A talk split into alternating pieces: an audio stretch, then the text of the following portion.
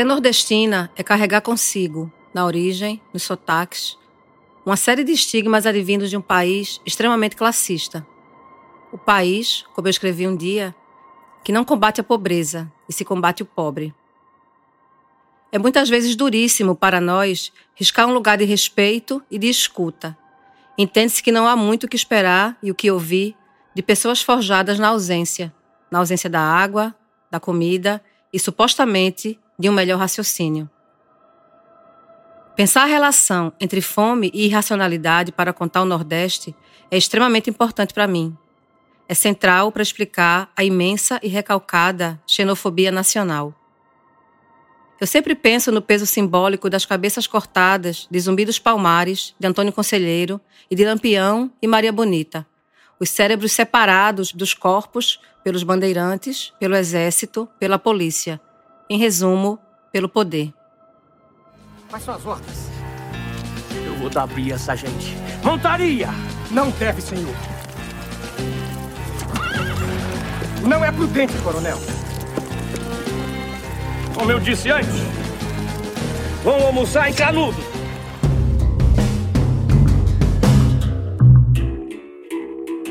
O mesmo poder que hoje se autocongratula por mais uma vez oferecer, ainda que como performance, uma ajudinha, uma água ou uma cesta básica àqueles famintos. Nós aqui, às vezes, não damos muito valor à água. Temos em abundância. Lá, quando você vê um velho nordestino, uma senhora de idade, com pele enrugada, entrando debaixo de uma bica d'água, não tem preço a alegria daquela pessoa. Parece que, parece que ganhamos a Mega Sena. As duas figuras evocadas pelo presidente Jair Bolsonaro se encaixam em uma espécie de tipo ideal do pobre, produzido e reproduzido mediaticamente e politicamente. Essa fala é de 2021, em um evento no qual ele prometeu duas mil cisternas para escolas de 350 cidades nordestinas. Até agora, somente 89 foram construídas. O velho e a senhora de pele enrugada, assim como o menino esquálido ou a família numerosa frente a uma casinha de barro, são espécies de emblemas com múltiplas camadas de significados que vestem toda uma região. Você está no Prato Cheio, podcast de O Joio e o Trigo. Eu sou Fabiana Moraes e hoje te acompanho nessa história sobre uma região que teve a fome como criadora e como raiz para a fabricação de preconceitos que sobrevivem, se atualizam, tentam justificar a opressão, a desigualdade e o supremacismo. Esse é um especial em dois episódios. A pesquisa foi feita por mim e pela repórter Joana Perrucci. Esses episódios estão conectados a outros dois que lançamos no primeiro semestre sobre que fome é essa que tem cor e gênero e suas escalas. Se você não escutou, eu te recomendo a dar um passinho para trás e voltar lá. Junto comigo estão Aline Lisley e Ana, duas mulheres cisgêneras, e Michel Lucas, um homem transexual. Duas nordestinas e um nordestino que se dispuseram a enviar, durante alguns dias, áudios de WhatsApp que serviram como diários de bordo sobre a alimentação deles e de suas famílias. Ana Brito tem 33 anos e mora em Jaboatão Velho com três filhos e o marido. Na época que gravou os áudios, celebrava por viver em uma casa própria. Pouco depois, as fortes chuvas que atingiram Pernambuco fizeram com que o lugar fosse invadido por lama. A família precisou sair com medo de deslizamentos. Olá, boa noite, gente. Vamos conversar um pouco Sou diarista, trabalho no mínimo duas vezes durante a semana e cada vez que vou é 120 reais. Essa semana eu só trabalhei uma vez só, que foi na sexta. E meu esposo tá rodando. O café da manhã hoje, meu e das crianças, foi bolacha, café, isso. O almoço foi arroz, feijão e coxa, né? Coxa de frango, coxa de sobrecoxa. No lanche, geralmente a gente come fruta que tem do quintal mesmo, banana. E a janta foi cuscuz com ovos. A gente comprou uma bandeja de ovo também, esqueci de relatar. Isso. É isso, gente. Tá difícil, né? Tá difícil para mim, tá difícil para todo mundo, praticamente, né? Pra gente, tá difícil para quem tá empregado, para quem não tá empregado, fica mais complicado ainda. Mas com a graça de Deus, a gente sempre, né? Vai dando um jeitinho. Se aperta aqui, se aperta por lá. Um dos estereótipos mais eloquentes sobre o Nordeste é o de uma população frágil, fraca, que precisa de ajuda, de reparo, da presença salvadora de um presidente, deputado, prefeito, vereador. De uma ajuda externa, de um grupo ou organização que venham salvar. Reitera-se o lugar dos heróis, reitera-se o lugar dos necessitados. Há ainda um outro significado vital. Naqueles corpos e por isso também há essa autoproclamação do herói, estão os mal alimentados, que, em tese, numa leitura classista, são os que pensam pior.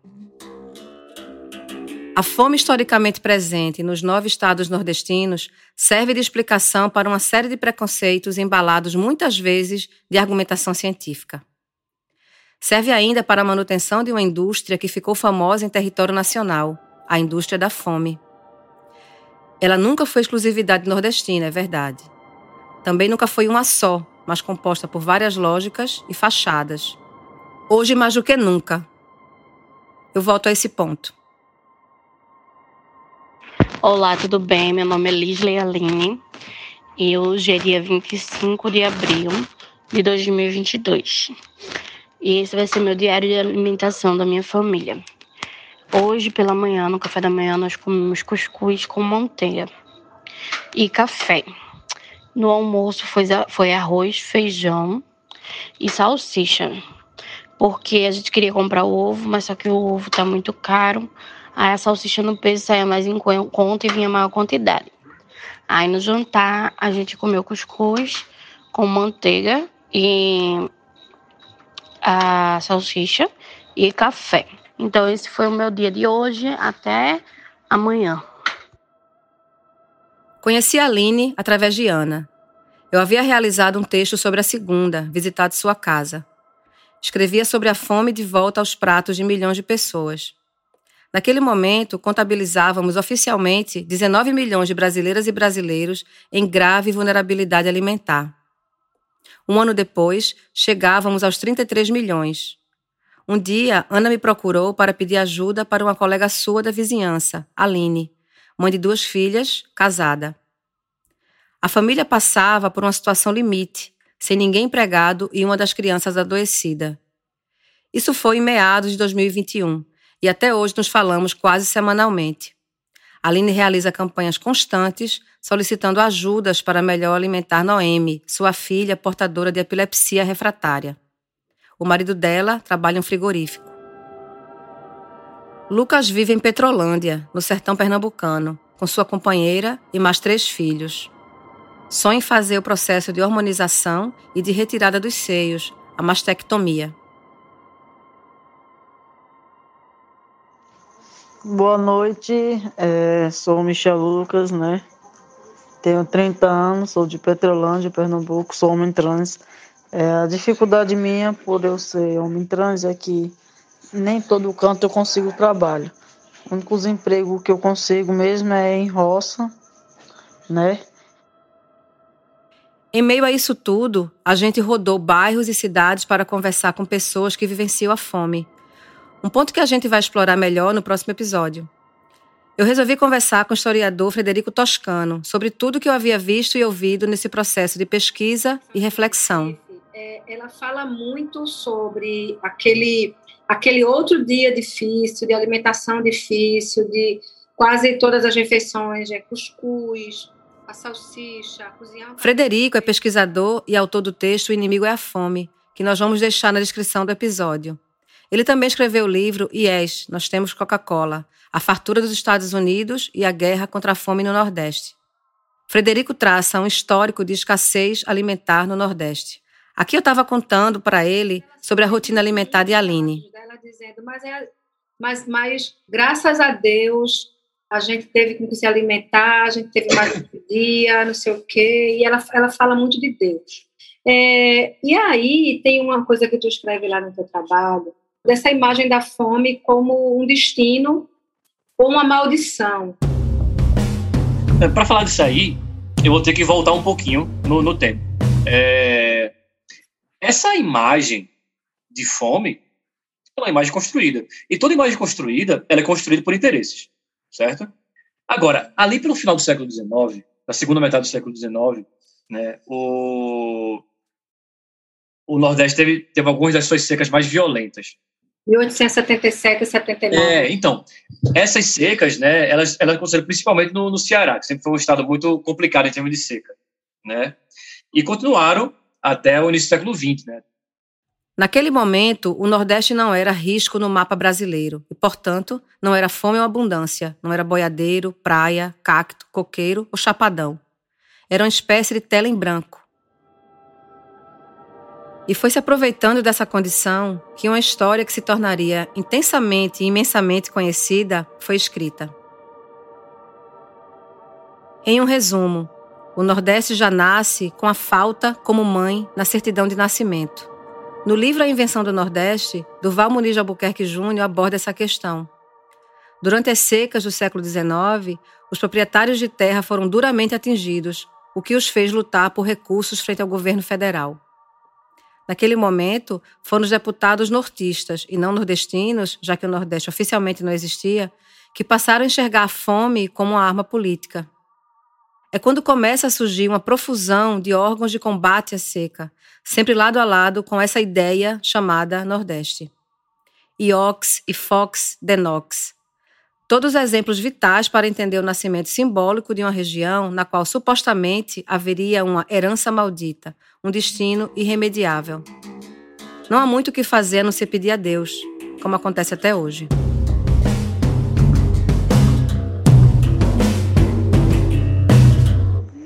Olá, gente. Mais um dia se passou. Hoje foi um dia muito corrido, muito atarefado, mas graças a Deus foi um dia, apesar de todas as dificuldades, também foi um dia abençoado. Né? Tudo correu bem, os filhos com saúde, tudo em paz. Foi 260 o ventilador Arno e foi uma grande conquista, né? Com essa conquista também eu comprei umas sandálias que as minhas crianças estavam descalças. Então foram sandálias para os três, inclusive para mim também, que estava descalça.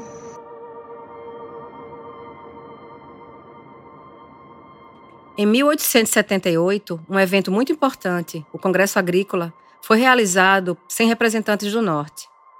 Talvez tenha sido o primeiro momento em que as elites tematizam a diferença de tratamento entre Norte e Sul. Norte e Sul, mais tarde, Nordeste e Sudeste. Um não se define sem o outro. Para entender esse ponto, a gente precisa voltar ainda mais no tempo. Nos tempos da colônia, era a região que interessava a coroa portuguesa, porque é onde, havia a, promo, a, a, produção do commodity mais é, valioso da época, que era o açúcar, da cana-de-açúcar. Então, assim, as outras capitanias hereditárias, incluindo São Paulo, Rio de Janeiro, elas não interessavam muito. Né? O que interessava mais era o Nordeste e Pernambuco. Mas nessa época não havia indústria. A Revolução Industrial na Europa veio mais tarde. Então a riqueza não se projetava nas cidades. Era uma riqueza que ficava nas mãos dos senhores de engenho e de Portugal. A industrialização brasileira, e quando eu falo industrialização brasileira, eu falo industrialização paulista, era uma industrialização dependente de commodity. Sem café não tinha industrialização. Isso é importantíssimo que se diga. Ou seja, era uma industrialização capenga. Entre os séculos 19 e 20, pela primeira vez na história do Brasil, um ciclo econômico cria fluxos de comércio e de serviços. Enquanto São Paulo se inventa como locomotiva, toma para si o Nordeste como vagão e os nordestinos como mão de obra barata. Tudo isso junto conspirou para criar uma imagem de Nordeste em que o Nordeste era um problema. Né? Então, assim, até a década de 60 e 70, talvez até 80, o que se discutia era como resolver o problema do Nordeste. Mas o Nordeste não era um problema. Era uma região como qualquer outra. Em paralelo, Recife se solidificava como cidade importante, centro político, comercial e intelectual. e também o Centro Jornalístico Nordestino. Um ponto-chave para entender a forma saudosa, antimoderna, tradicional, patriarcal e de forte perfume escravocrata que vai caracterizar esse novo velho lugar é Gilberto Freire. Aqui você escuta um depoimento que está no acervo do Museu da Imagem do Som.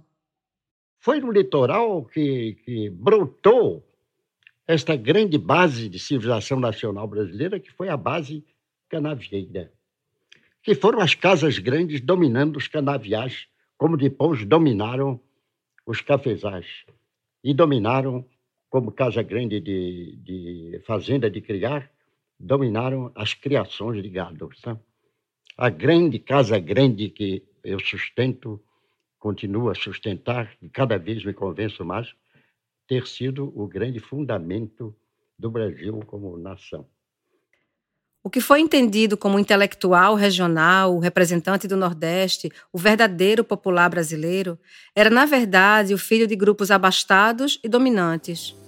Ele e o Centro Regionalista do Nordeste evocam um discurso de recusa à máquina, à industrialização, às novidades que destruíam a suposta verdadeira alma brasileira. Dois anos antes, no Sul, acontecera a Semana de Arte de 22. Freire e outros intelectuais lançaram um manifesto regionalista que se calca na reação ao outro, ou seja, às estrangeirices de uma república ianquizada.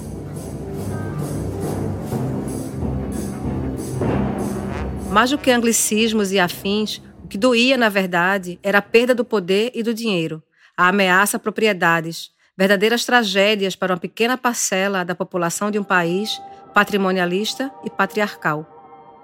A falência da antiga sociedade agrária cunha uma ideia de Nordeste permeada de lirismo e de saudade, de um lugar que já não existia.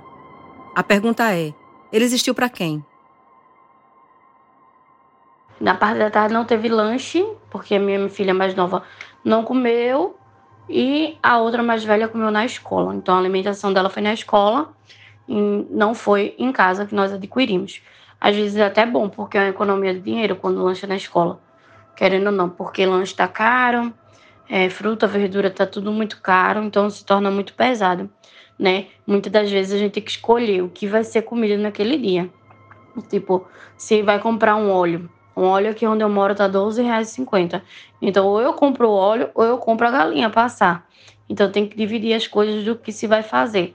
Cada dia é um dia, vai se vivendo assim. Em 1940, o IBGE risca no mapa nossas cinco regiões brasileiras. Mas a alma do Nordeste já estava devidamente plantada, acalentada, visibilizada e evocada. Já estava construída a ideia de um povo tradicional, sofrido, muitas vezes faminto, mas resiliente. Antes de tudo, um forte. É a idealização do popular, da experiência folclórica, da produção artesanal. É a confusão entre popular e tradicional, entre popular e antimoderno. O joio e o prato cheio são mantidos com o apoio de organizações da sociedade que atuam na promoção da alimentação adequada e saudável. A CT Promoção da Saúde, Instituto Ibirapitanga, Instituto Clima e Sociedade e a Fundação Herish Ball são apoiadores regulares dos nossos projetos. Não é possível falar sobre esse cenário dicotômico entre atraso e progresso sem pensar no cinema, na publicidade, nas novelas. Agora, vou me deter na imprensa, um poderoso articulador e fomentador dessa ideia. Uma das séries mais premiadas da história do Jornal Nacional foi esta dos repórteres Marcelo Canelas e Lúcio Alves. A proposta era apresentar aos brasileiros que se alimentam quem são os brasileiros que não têm o que comer e como os famintos podem ser ajudados. É fortemente graças à imprensa que a região Nordeste está impressa no repertório dos brasileiros e brasileiras, ora como local de fortes tradições e belezas naturais, ora como terra arrasada pela fome e as estiagens. Seus habitantes, nas imagens que circulam mediaticamente, são postos em lugares muito conhecidos: matutos, violentos, cabramachos, famintos, engraçados. Agora é um caminho sem volta. Rezar para aquele amaldiçoado aparecer em sua frente. Rezar pra ele cruzar meu caminho. Eita, sertão do Nordeste, terra de caba da peste, só sertanejo arriseste, anos de seca e verão, toda a dureza do chão faz também duro o homem que vive no sertão. Apesar das mudanças tecnológicas e culturais, a criação e manutenção do nordestino exótico, esfomeado, carente, segue perene. É importante dizer que aqui a fome também serve como assunto valioso que não só sustenta reportagens, como ajuda a manter um manifesto lugar de poder. A fome divide racionais e irracionais. Notícias publicadas a partir de uma perspectiva racializada e classista são tão comuns quanto naturalizadas na imprensa brasileira. Historicamente, essa operação se deu amplamente sustentada pelo discurso científico, que vai servir como anteparo para explicações e representações tenebrosas. No contexto da abolição, a suposta ciência é usada para criar a imagem do negro como alguém naturalmente dependente do branco. A imprensa tentava talhar um novo país, branco e civilizado, enquanto omitia as imagens de pessoas que até recentemente haviam sido escravizadas.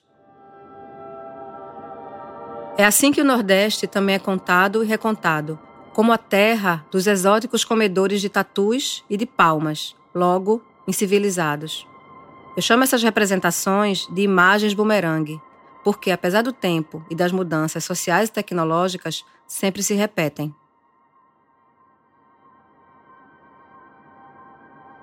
Mesmo assim, quando eu uso o meu nome masculino, que eles descobrem lá que lá eu uso o meu nome como Lucas, mas a maioria das, do, do trabalho lá, que tem vários tipos de trabalho, aí quando eles sabem que o Lucas que está trabalhando lá, na verdade, lá eles não chamam homem trans, eles chamam de mulher mesmo, descobre que é uma mulher, aí eles vai tirar a pessoa daquela função e coloca na função junto com as mulheres.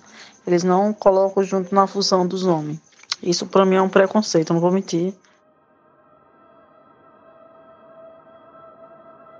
Campanha de Canudos fez com que a imprensa nacional e internacional voltasse os olhos como nunca para o semiárido brasileiro.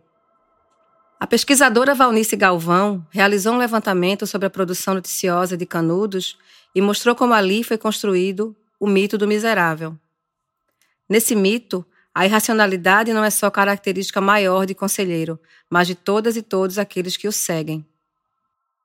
O fato é que a repetição do conselheiro fanático, liderando um povo esfomeado, teve enorme êxito cultural.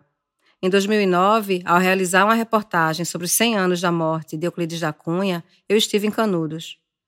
Lá, perguntei a uma criança se ela sabia quem era Antônio Conselheiro. Era um doido aí, o menino respondeu. Nunca esqueci. Uma geração novíssima que crescia enxergando um personagem histórico a partir de um relato tão vitorioso quanto precário. Quando escreveu que o sertanejo é antes de tudo um forte, Euclides da Cunha, sem saber, tornaria épica e romântica a nossa condição de falta. O jornalista que cobriu a guerra para o Estadão lançou, cinco anos mais tarde, um livro clássico, Os Sertões. Mais de um século depois, no livro Sertão, Sertões, os autores Caio Marinho, Gustavo Prieto e Joana Barros escrevem que a frase de Euclides da Cunha cumpre o papel de petrificar, de amarrar tais sujeitos em seu próprio destino, já determinado pelas condições do sertão. A romaria de repórteres para Canudos, na verdade, deu mais celebridade a uma região que já figurava nos jornais do Sudeste, não somente por conta de sua gente, mas sim de suas condições climáticas e suas histórias sobre famintos. A insistência em mostrar um aspecto verdadeiro, mas não único, de uma região não se dá à toa. Não é demais pensar na campanha presidencial realizada pelo candidato Geraldo Alckmin em 2018. Ao procurar votos dos nordestinos, ele deixou-se fotografar no sertão usando um chapéu de vaqueiro. Nas mãos, o então candidato levava uma panela.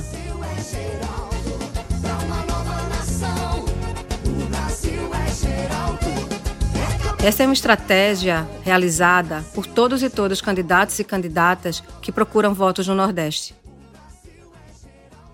Os períodos de eleições presidenciais são sempre verdadeiros estudos de caso para pensar a relação de discurso e controle da grande imprensa em relação aos nove estados nordestinos. Por quais razões os avanços, capazes de furar com a perspectiva de fraqueza, da fome e da tutela, não são devidamente visibilizados? Por exemplo, a queda na taxa de mortalidade infantil no Nordeste foi de 45% entre 2000 e 2014. Eu lembro uma vez que eu, eu não lembro a situação, a gente pegou um táxi e aí o taxista estava falando sobre swap. Naquela época do campus estava bem desenvolvido e tudo mais, que era uma coisa gigantesca e ainda é, né, o estaleiro. Suape é um complexo industrial enorme que fica em Pernambuco. E ele dizendo empolgado, olha, é muito grande, tecnologia, muita gente não parece Nordeste. Essa é uma frase, não sei se você, mas já escutei várias vezes. Várias. Alguma coisa muito incrível no Nordeste. Desenvolvida, urbana, tecnológica, que eu penso, incrível. Não parece Nordeste. Os próprios nordestinos falam isso. Uhum. Né? Então, é, o Nordeste internalizou essa imagem de problema. Essa internalização da imagem de problema foi e é útil. Foi e é útil para as elites nordestinas que querem usar a fome como instrumento de controle. Foi e é útil para as elites do Sudeste e do restante do país que querem usar o Nordeste como imagem do atraso. O programa Bolsa Família foi outro fator importante na diminuição de um cenário violento e que parecia dado como natural. Essa mudança estrutural, no entanto, foi solapada pela cobertura midiática brasileira, que precisa enfatizar, inclusive para garantir seu naco de poder, elementos como a miséria, a seca e a pobreza. Falando só do Nordeste, é, a gente tem uma criação de, de infantilização, eu diria, Fabiana. Uhum. O Nordeste foi infantilizado. Se Pernambuco teve Gilberto Freire, na mesma época teve Josué de Castro geógrafo, médico e escritor, que já foi citado algumas vezes aqui no Prato Cheio. E ele via aquela situação, o pessoal aboletado no Rio Caparibe, aquela pobreza, é, tirando o sustento da lama, literalmente, que é uma coisa que até hoje, incrivelmente, existe no Recife. Absurdo. É, e ele e aquele ali foi o Homem Caranguejo, né? Que, que depois seria cantado por Chico Sainz. Que ele, ele, ele fala do ciclo do caranguejo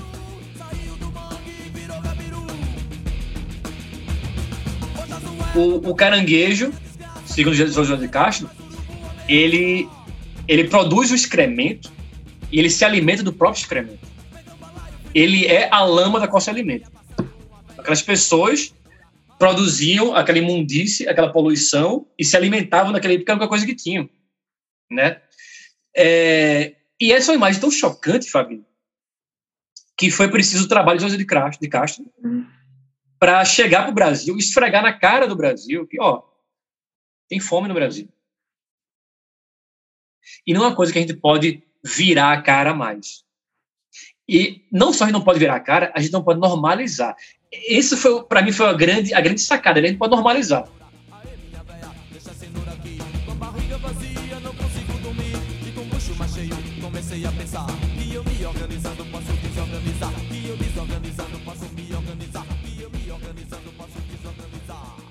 A modernidade engendrou a fome ao tratá-la como um viés quase puramente biológico.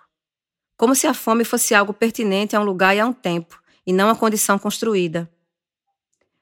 Josué vai na contramão, ao dizer de maneira inédita, com todas as letras, que a fome é um fenômeno político, é uma escolha. E de primeiro eu gostava de cantar também. Eu já cantei em barzinho, que eu faço cover da voz de Eduardo Costa, Marlos Viana e outros cantores. Mas depois que eu entrei para a igreja, eu parei de cantar essas músicas assim.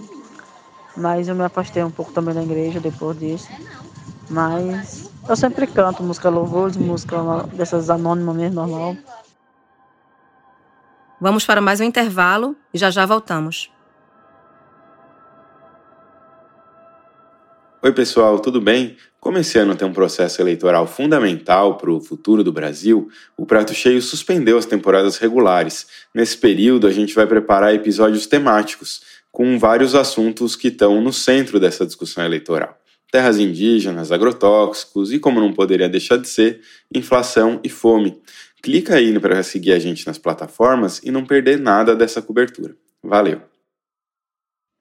O economista Celso Furtado foi um dos que se opuseram fortemente ao modelo que culpabilizava a seca por toda a tragédia humana observada no Nordeste décadas a fio. Tudo que se fez em matéria de agricultura no Nordeste foi favorecer a pecuária e favorecer a cana-de-açúcar ou, ou, cacau na Bahia, etc. Isso é.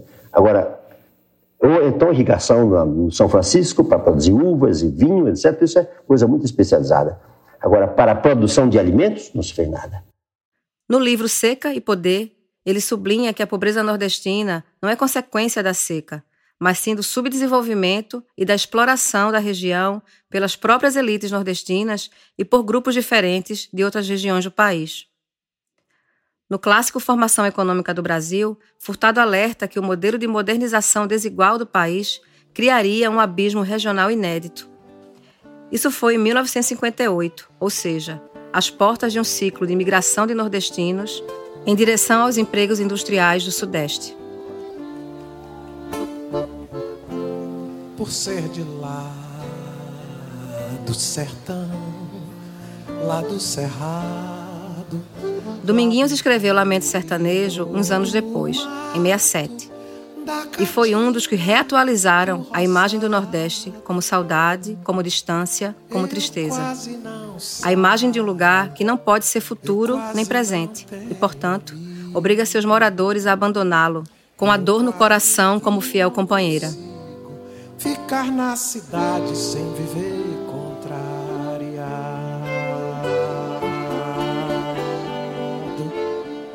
Celso Furtado rejeita esse tipo de interpretação. Os estudos dele serviriam como base para a criação da Superintendência de Desenvolvimento do Nordeste, a SUDENE, em 1959. Antes de ter os direitos políticos cassados pela ditadura, foi presidente da SUDENE por seis anos. Com experiência na SUDENE, atuando ao lado de governantes e movimentos sociais, Furtado percebeu questões que, por suas repetições, deveriam ser melhor aproveitadas pelo poder público no objetivo de sanar problemas como a falta de água para a agricultura nordestina. Aqui a gente escuta a entrevista dele no programa Vox Populi, da TV Cultura. É preciso reconhecer que o Nordeste é uma região pobre. O nível de vida da massa da população é muito baixo. E mesmo mais do que deveria ser, né? dada a produtividade média da região. Face, em face dessa situação, é preciso buscar soluções baratas. A solução barata está na pequena irrigação, que está ligado também à pequena propriedade agrícola. Cabe a pergunta: como uma imprensa tão pautada por um discurso neoliberal, adoradora de uma ideia de Estado mínimo, vai resolver, em seus documentários, páginas impressas ou virtuais, telejornais, uma questão vergonhosa como a fome? É simples, tornando-a um personagem, algo que aflige, mata e destrói, mas que não tem pai nem mãe e não tem época. Assim, é impossível findá-la. É uma dádiva ao contrário, é um destino pelo qual, infelizmente, alguns escolhidos passam. Assim, louva-se a perseverança, a fé, a criatividade desse povo repetidamente representado como simples, ingênuo e sincero. Como as reportagens eternamente iguais sobre Padre Cícero, cuja romaria leva milhares de fiéis até o Juazeiro do Norte, no Ceará rezar, pedir a Deus, agradecer pelo que ele fez por mim faz por todos. Né? O nosso Padre Cícero, que é padroeiro do lugar e de todo canto do mundo. Mas o que parece elogio é, na verdade, abandono. É uma maneira de não se responsabilizar pelo sofrimento do outro, ao mesmo tempo em que simula-se uma consciência social, uma empatia. Um, nós olhamos por vocês. Aliás, é o que explica, em parte, o amor pelo termo invisíveis, tão comum em produções jornalísticas no momento de adjetivarem populações pobres ou miseráveis. É como se essa invisibilidade fosse uma característica própria e não uma ação imputada por nós mesmos. Afinal, a miséria é invisível ou nós preferimos apagá-la? As populações miseráveis são invisíveis ou nós não nos responsabilizamos por seu apagamento? A gente comeu cuscuz com ovo de manhã. Eu não, as crianças comeram. E almoço foi normal, arroz, feijão. Fiz uma farofinha hoje. Meu esposo comprou um guaraná. Fiz um purezinho de batata para as crianças. Tem sido todos os dias uma guerra para vencer, um dia de cada vez. Mas com Jesus no controle a gente tem vencido. Como dizia Celso Furtado, o X da questão era garantir que projetos de melhoria de vida do semiárido não fossem manipulados por grupos locais. É justamente o que acontece hoje, quando a tal indústria da seca se atualiza. O desmonte de programas de universalização da água é o exemplo mais atual. A microirrigação que Furtado defendia nos anos 50 foi materializada durante os governos Lula e Dilma pelo Programa de Instalação de Cisternas. Estruturas baratas propostas pela sociedade civil para garantir água para alimentação e agricultura. Enquanto eu converso com vocês, já passa de um ano e meio que a articulação do semiárido, a ASA, não consegue instalar uma única cisterna. Há uma demanda de 350 mil famílias à espera dos reservatórios, fundamentais para quebrar, na raiz, aquela pobreza e sofrimento brabos que você, eu e a maioria das pessoas conhecemos a respeito do Nordeste. Em 2020, foram construídos apenas 8 mil equipamentos, uma queda de 73% na comparação com 2019. O apagão completo de uma política vital para fazer mudar o histórico quadro do Nordeste como tipo ideal de pobre brasileiro tem nome e sobrenome: Jair Bolsonaro. O governo do presidente tem diversos motivos para desidratar a existência do projeto e a vida de milhões de adultos, crianças, jovens e idosos. Ignorância sobre as dinâmicas climáticas da região, preconceito contra nordestino explicitado diversas vezes e uma menor popularidade no segundo maior colégio eleitoral do país são os mais aparentes. Mas tem mais, muito mais. O investimento pesado na destruição tem ainda como meta privilegiar repasses para o Centrão, que é hoje um misto entre Corte Real, Churrascaria e Ministério da Economia, concentrando poder, apetite e a chave do cofre. Um exemplo entre tantos é visto em uma reportagem publicada pela Folha. O prefeito de Petrolina, Miguel Coelho, anunciou em abril de 2021 a entrega de mil cisternas de plástico para toda a zona rural. Pessoal, estamos aqui no depósito da terceira superintendência da Codevasf, ao lado de toda a nossa força política, o deputado Fernando Filho, o senador Fernando, o deputado Antônio e os nossos vereadores, onde a gente está lançando aqui o programa de cisternas da nossa cidade. Foi um compromisso de... Aliás, temos uma atualização sobre isso. Essa força política inclui o pai de Miguel, Fernando Bezerra Coelho, que soube ser ministro da Integração Nacional de Dilma Rousseff, apoiador de Michel Temer após o golpe e líder do governo Jair Bolsonaro. Um clássico da indústria da fome, um coronel. Outro termo que a imprensa do Sudeste evoca há décadas para tentar pintar o Nordeste como a terra do voto de cabresto. Como se o coronelismo fosse exclusividade nordestina, como se a herança política fosse uma exceção nordestina e não a regra nacional. Há um aspecto essencial para entender o tamanho do desmonte na vida nordestina, para além da questão do acesso à água, a implementação de cada cisterna movimentava a dinâmica econômica nos territórios e municípios onde foram construídas.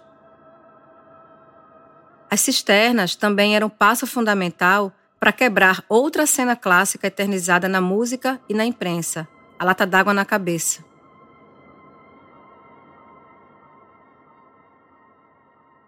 Olá, gente. Hoje o dia foi um pouco tenso né? Aqui no bairro é difícil chegar água e a gente tem uma cacimba só para a comunidade.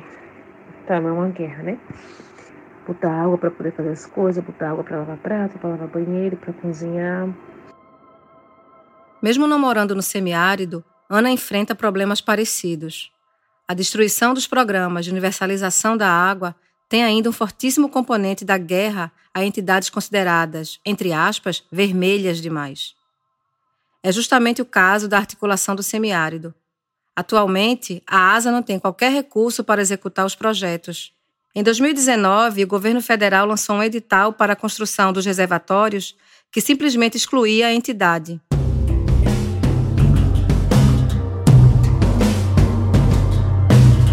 Eu volto para 1944, quando o Nordeste tinha acabado de ser desenhado no mapa. O ministro da Mobilização Econômica, o pernambucano João Alberto Lins de Barros, divulgou em toda a imprensa brasileira a campanha nacional de vitaminas. No olhar dessa campanha, no olhar dessa ciência, a alimentação do nordestino era naturalmente propensa à falta. Tem um trechinho do texto de Frederico Toscano que vem ao caso. Comia-se muita farinha de mandioca, considerada elemento essencial da dieta local, sem a qual o homem sentia-se insatisfeito, preferindo-a a opções mais nutritivas. Como se a má alimentação fosse uma questão de escolha para os sertanejos das regiões mais pobres do país. Quando eu reli esse trecho do artigo, percebi que fui remetida aos anos 80 e às reportagens que eu via na TV e nos jornais, as imagens bumerangue. Mas aí, nessa releitura, dei por mim. O pesquisador falava aqui dos anos 40. Aline, Ana e Lucas já estavam lá, comendo farinha. Estavam no sertão, no agreste, na capital, vivendo nos bocambos que Josué de Castro visitou. Aline, comendo farinha de mandioca, não por escolha, mas por ser o que lhe resta, é uma pessoa da modernidade, do futuro. Do que desenhamos lá atrás, quando elegemos, quando pedimos impeachment, quando nos manifestamos online. São as velhinhas enrugadas às quais Bolsonaro se refere. São as pessoas que precisam de auxílios para viver.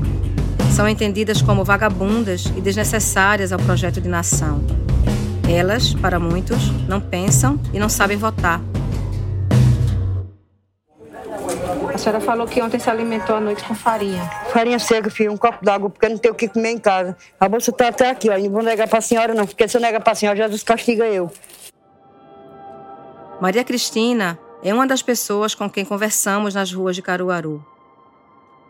Nós te convidamos para essa deriva pela cidade pernambucana em que modernidade e precariedade convivem. Esse é o assunto do próximo episódio. A pesquisa desse programa foi feita por mim e por Joana Perrucci. O roteiro é meu, com apoio de João Pérez e Luísa Coelho. A edição e criação de som é de Vitor Oliveira.